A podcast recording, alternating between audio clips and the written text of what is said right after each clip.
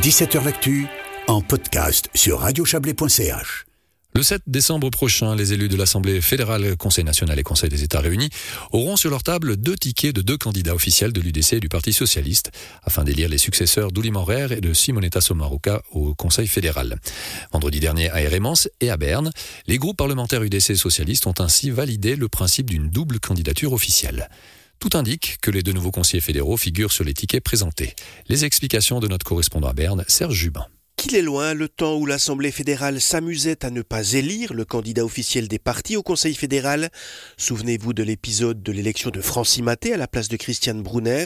C'était en 1993, il avait dû renoncer pour que soit ensuite élu Ruth Dreyfus, ou de la non-réélection de Ruth Metzler au profit de Christophe Blorer en 2003, puis de l'éviction de Christophe Blorer en 2007. Une majorité de l'Assemblée fédérale lui avait préféré Evelyn Widmer-Schlumpf.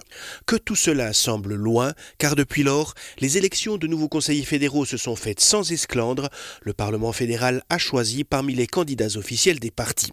Mieux encore, en 2019, Viola Amert et Karine Keller-Souter ont carrément été élus au premier tour.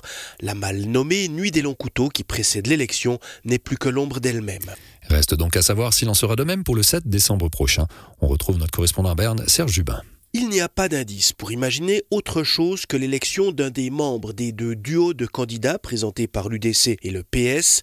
Les partis politiques ont trop à perdre dans de telles élections pour ne pas donner un choix à l'Assemblée fédérale, mais un choix limité et pour présenter d'autres candidats que des personnes reconnues, non extrêmes, rompues au travail en collège et au consensus.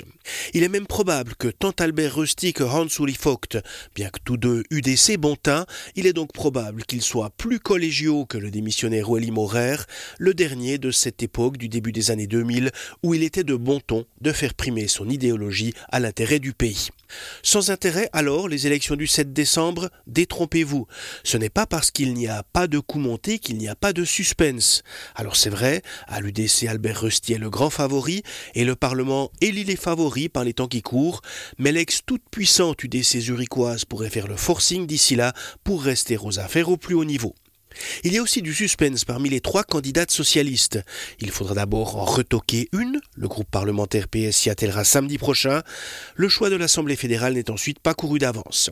Qu'est-ce qui sera décisif? Les hearings, Quoi, me direz-vous? Les quatre candidats officiels seront auditionnés et interrogés par les groupes parlementaires des autres partis durant deux mardis après-midi juste avant l'élection.